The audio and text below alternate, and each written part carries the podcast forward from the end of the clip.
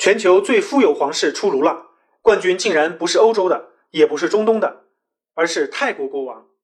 四百三十亿美元财产，泰国 GDP 四千亿美元左右，国王财产就占了十分之一。泰王控制着最大的银行汇商银行，最大工业集团皇象水泥，最多的土地，曼谷市中心几大购物中心背后老板都是泰王，还投资海外，是凯宾斯基酒店的大股东。排名第二到第五的皇室是文莱、沙特、阿联酋、摩洛哥。大名鼎鼎的英国伊丽莎白女王，实际财产只有五亿六亿，是泰王的八十分之一，完全不是一个数量级。就算在欧洲，英国女王也不是最有钱的，两个小国家列支敦士登和卢森堡大公国都在英国前面。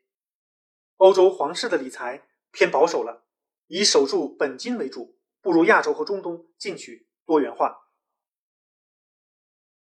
欢迎大家关注卢晓夫看欧洲，谢谢。